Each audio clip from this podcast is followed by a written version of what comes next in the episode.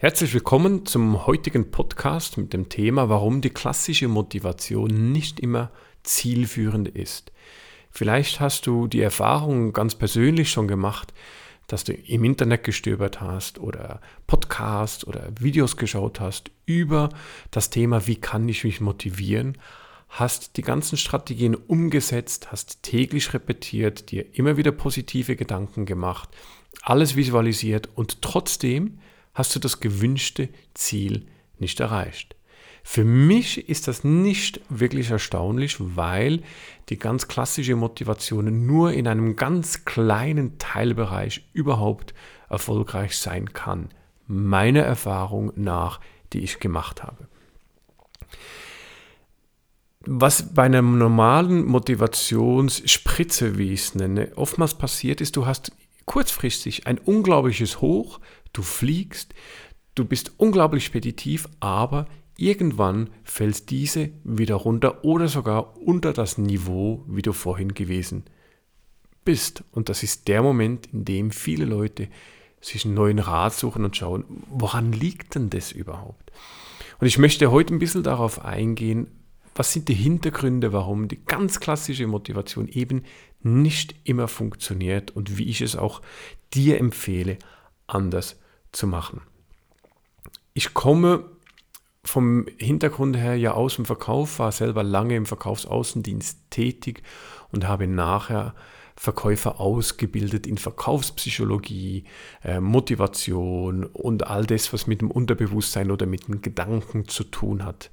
Das war ja auch mein Weg, wie ich ins Life-Coaching, Mentaltraining, Meditation und in die Hypnose hinein auch gerutscht bin. Es war nie ein Ziel von mir, dass ich das immer schon vorgehabt habe zu tun, sondern es war ein wenn man so sagen kann, logischer Schritt der Entwicklung. Also das Leben hat mich dahin geführt, über das, dass ich mich sehr intensiv mit der Psychologie auseinandergesetzt habe dies umgewälzt habe auf Verkaufstechniken ganz am Anfang und Führungstechniken, habe ich dann gemerkt, dass die Techniken viel besser eingesetzt werden können, wenn es um eine persönliche Weiterentwicklung geht. Das war mit auch der Grund, warum ich mich dann in diesen Bereich des Life-Coaching, des Mentaltrainings hineinbegeben habe und heute so gut wie keine Firmenseminare mache, weil einfach ich die Erfahrung gemacht habe, dass die ganz klassische Motivation oder die Techniken, die es gibt, um Leute weiterzubringen,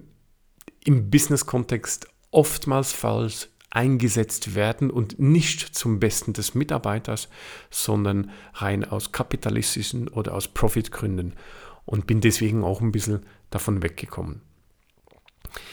Es gibt eine Studie, die gemacht wurde, um die, die Motivation ein bisschen näher zu erklären. Eine Studie, die man gemacht hat mit Kindergärtner. Kinder, die im Kindergarten sind, was die normalerweise oder natürlicherweise oftmals tun den ganzen Tag, die malen. Die machen Zeichnungen, die malen Bilder aus und das ist ein ganz normales Ding, was da tagtäglich praktiziert wird. Jetzt sind Forscher mal dahingegangen und wollten wissen, wie wirken die verschiedenen Motivationsarten auf die Leistung und die Qualität dieser Kindergartenkinder. Heißt, was verändert sich? Man hat, wie man das üblicherweise macht, bei Studien die Kinder in drei Gruppen gruppiert. Gruppe Nummer eins, das waren die Kinder, die als Referenz gedient haben. Da hat man nichts gesagt, man hat nichts geändert und hat sie einfach weiterhin genau das tun lassen in der Intensität und in der Art und Weise, wie sie es bis anhin gemacht haben. Die Gruppe Nummer zwei der Kinder hat man genommen und hat ihnen gesagt, schau, ab jetzt jedes Mal, wenn du ein Bild gemalt hast oder etwas ausgemalt hast, dann kriegst du eine Belohnung hierfür. In Form eines Bonbon, einer Süßigkeit bin mir nicht zu 100% sicher, was es genau gewesen ist, aber Fakt ist, es gab eine Belohnung, die sie erhalten haben. Die dritte Gruppe hat man genommen und hat diesen Kindern auch eine Belohnung gegeben, aber man hat sie nicht angekündigt, sondern hat in dem Moment, wenn sie ein tolles Bild gemacht haben, etwas schön ausgemalt haben oder etwas wirklich Gutes abgeliefert haben, hat man sie belohnt. Aber ganz, ganz wichtig, die Belohnung war nicht vorhersehbar. Das heißt, es war nicht nach einem Schema, beispielsweise, dass jedes dritte oder jedes fünfte Bild, das Sie abgeben, belohnt wird, sondern es war wirklich nur dann, wenn Sie etwas gut gemacht haben, haben Sie von Zeit zu Zeit eine Belohnung erhalten. Und spannend war die Auswertung dieses Experimentes. Was ist passiert? Die Kindergartengruppe, die normal weitergemacht hat, da gab es so gut wie keine Veränderung. Das heißt, die Qualität der Bilder und auch die Quantität, also die Anzahl der Bilder, sind gleich geblieben. In der zweiten Gruppe, die Kinder, denen man gesagt hat, jedes Mal, wenn du ein Bild abgibst oder eine Zeichnung abgibst, kriegst du was. Bei denen ist die Quantität, das heißt die Anzahl der Zeichnungen und die Anzahl der Bilder in die Höhe geschnellt. Das heißt, die haben eine unglaubliche ähm, Steigerung der Anzahl Bilder hingelegt und haben mehr gezeichnet. Qualität, das heißt äh, die Art und Weise, wie es gemacht wird, ist ungefähr gleich geblieben. Für den Anfang. Was aber spannend war, in der Langzeit Beobachtung war es so, dass diese Kinder ist eine sogenannte Wenn-Dann-Motivation. Also wenn du mir etwas abgibst, dann erhältst du etwas. In der Langzeitüberwachung hat sich gezeigt, dass nachdem das Experiment zu Ende war, man hat ihnen gesagt, dass das Experiment zu Ende war und sie haben keine Belohnung mehr erhalten, ist die Anzahl der Zeichnungen wieder zuerst auf das ursprüngliche Niveau gefallen und hat sich langfristig sogar unter dem Niveau eingependelt, das vor dem Experiment gewesen ist. Das heißt, eine Wenn-Dann-Motivation hat eine kurzfristige Leistungssteigerung gebracht, aber nachhaltig auf längere Zeit hingesehen hat es sogar eine äh, Reduktion des Motiviertseins eines einzelnen Kindes herbeigeführt. In der dritten Gruppe die Kinder, die etwas erhalten haben, aber nicht vorhersehbar.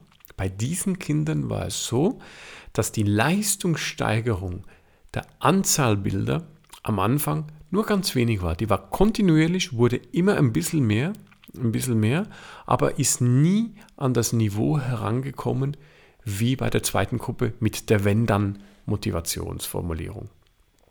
Was hier aber spannend zu sagen ist, dass die Qualität der Bilder ebenfalls zugenommen hat. Das heißt, sie haben genauer gezeichnet, schöner gezeichnet, vielfältiger und wurden kreativer. Und in dem Moment, wo man den Kindern gesagt hat, dass das Experiment fertig ist, ist die Anzahl der Bilder nicht gesunken.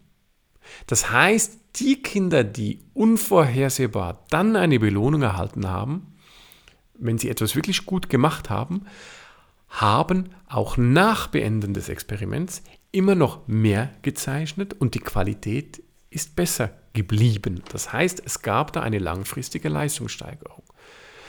Und wenn wir jetzt mal schauen, wie in der Wirtschaft die Motivation oftmals auch abläuft, dann wirst du bemerkt haben, dass es eine Wenn-Dann-Motivation ist. Verkäufer haben eine Beziehung, wenn du Ziel X erreichst, dann hältst du eine Provision Y obendrauf. Oder auch im ganz normalen Arbeitsplatz wird man mit wenn dann ganz oft motiviert. Ich musste die Erfahrung selber machen. Als ich noch im Außendienst selber war, da gab es ganz normal im Außendienst sogenannte Incentives. Incentives waren Wochenendurlaube oder teilweise sogar eine ganze Woche, wo man, wenn man zu den besten Verkäufern gehört hat, sich für qualifizieren konnte und da mitgehen konnte. Das war super. Das erste Jahr im ersten Job, den ich gehabt habe, das war unglaublich toll, weil es war ein Riesenanreiz. Also ich wollte da unbedingt mit, wollte auf diese Dreitagesreise mitgehen mit den besten Verkäufern, habe alles gegeben und habe mich dann schlussendlich wirklich qualifiziert. War eine tolle Zeit, war unglaublich spannend, war wirklich, wirklich lustig. Aber was mir aufgefallen ist, irgendwann ist die Anzahl dieser Incentives, die hat sich erhöht. Das heißt, wir hatten dann zwei oder drei Incentives jedes Jahr, weil es eine sehr starke ähm, Sales-Driven Company war. Das heißt, wir mussten aufgrund der ganzen Strategie sehr schnell wachsen. Und was ich selber an mir bemerkt habe, ist, Das zweite Mal war ich auch noch mit dabei, aber das dritte und das vierte Mal habe ich bemerkt, dass die Motivation, die dahinter steckt, die war nicht mehr so groß. Das heißt, ich wollte nicht mehr zwingend mit bei sein, weil einfach auch ein sogenannter Gewöhnungsfaktor schon hineingekommen ist. Das heißt, es hat mich nicht mehr motiviert. Habe dementsprechend genau dieselbe Erfahrung gemacht, wie die Kindergartenkinder das auch gemacht haben. Einfach, dass ich ein bisschen mehr reflektiert habe, wie die Kinder damals.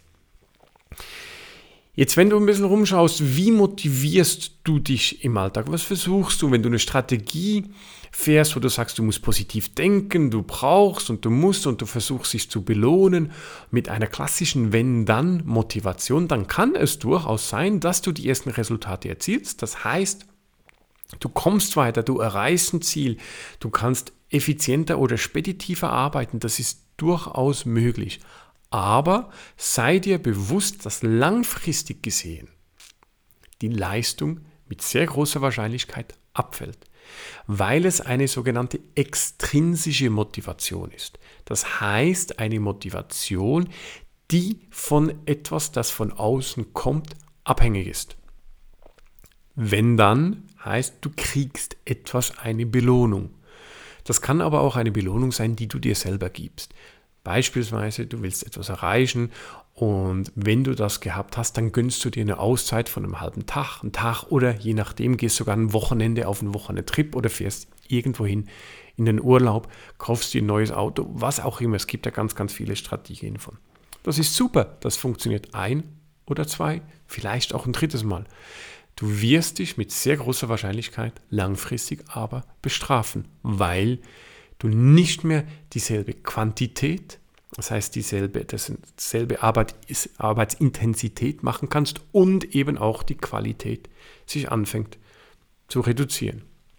Hingegen bei der intrinsischen Motivation ist es so, dass wenn du etwas machst, an dem du wirklich Freude hast, etwas, das dir gut tut und du findest einen Gefallen und ein gutes Gefühl bei dem, was du tust, dann wirst du zwar kurzfristig nicht dieselben Resultate haben, du wirst nicht so schnell vorwärts kommen, wie wenn du dich mit der Wenn-Dann-Motivation motivierst, aber diese Motivation ist nachhaltig, das heißt, es bringt dir viel mehr. Und wenn ich jetzt so ein bisschen vergleiche mit was Kunden oder Leute, die einen Podcast auch hören oder einen Newsletter abonnieren, mit was für Anliegen die oftmals zu mir kommen, dann merke ich raus, dass ganz, ganz viel eine Motivation da ist. Ich versuche etwas zu erreichen, aber es wird vergessen, das Wohlbefinden, das heißt der interne Antrieb, die intrinsische Motivation in Betracht zu ziehen. Wenn du auf ein Sportevent hintrainierst und du willst deine Leistung ganz ein einziges Mal wirklich toppen, dann ist das gut mit einer Wenn-Dann-Motivation, weil du erreichst das Ziel. Langfristig funktioniert das halt nicht. Und deswegen möchte ich dir mitgeben, dass wenn du dich versuchst zu motivieren, dass du dir mal die Frage stellst, warum will ich dieses Ziel überhaupt erreichen? Was ist der Grund? Was ist der Antrieb? Was ist das Gefühl oder der Nutzen, der für mich dabei hinausspringt? Also ist es etwas, das, wenn du es erreicht hast, dir gut tut? Und da ist es wichtig, dass du ganz ehrlich zu dir selber bist. Weil wenn man genau hinschaut, dann ist es oftmals so, dass der Grund, warum ich etwas erreichen will, eher darin begründet ist, externe Erwartungshaltungen zu erfüllen. Ich muss das, weil ich habe Zielvorgaben erhalten von meinem Chef ich muss das, weil das macht man so. So all die ganz klassischen Geschichten. Da bin ich in anderen Podcasts schon vertieft drauf eingegangen. Das möchte ich hier nicht wiederholen. Das heißt, die richtige Motivation ist die intrinsische Motivation. Ich muss schauen, warum will ich das erreichen und ist der Weg zum Ziel ein Weg, der mir gut tut, bei dem ich mich auch wirklich gut fühle. Weil wenn mir etwas nicht gut tut oder es ist nicht passend für dein Unterbewusstsein in der aktuellen Situation beispielsweise ein Ziel zu erreichen, das du dir gesetzt hast, dann kann es doch auch sein, dass es dir Hürden aufbürdet. Das heißt, es gibt plötzlich Hindernisse in Form von, ach, heute mag ich nicht, oh, jetzt mag ich schon wieder nicht. Das heißt, die Laune kommt nicht auf, du magst es gar nicht tun oder Hindernisse die sich oftmals auch so äußern, dass du eben ein Ziel nicht erreichst. Das heißt, wenn du ein Ziel nicht erreichst, obwohl du die ganze Zeit täglich repetiert hast, visualisiert hast, mit Suggestionen gearbeitet hast oder welche Techniken auch immer du angewendet hast, wenn du ein Ziel langfristig nicht erreichst mit diesen Techniken, ist die Wahrscheinlichkeit, dass es eben nicht intrinsisch ist, das heißt dir nicht gut tut und der Weg zum Ziel nicht befriedigend ist, mit einem Wohlgefühl verknüpft, dann kann es sein, dass du dieses Ziel nicht erreichst. Es ist quasi ein Alarmsignal des Unterbewusstseins, dass die Strategie, wie du es im Moment versuchst zu tun, unter Umständen eben nicht die richtige ist. Wie kannst du das jetzt umgehen, wenn du wieder einmal etwas erreichen willst, du hast ein Ziel oder du hast irgendetwas anderes, das du gerne hättest, stell dir zuallererst die Frage, warum will ich das überhaupt erreichen? Was ist mein Antrieb? Ist es etwas, das mir wirklich gut tut? Oder ist es etwas, das ich versuche zu tun, um Erwartungshaltungen von anderen Menschen oder Organisationen zu erfüllen? Und hier brauchst du wirklich ganz ehrlich mit dir selber zu sein, weil nur die ehrliche und direkte Konfrontation mit dir bringt dich hier weiter.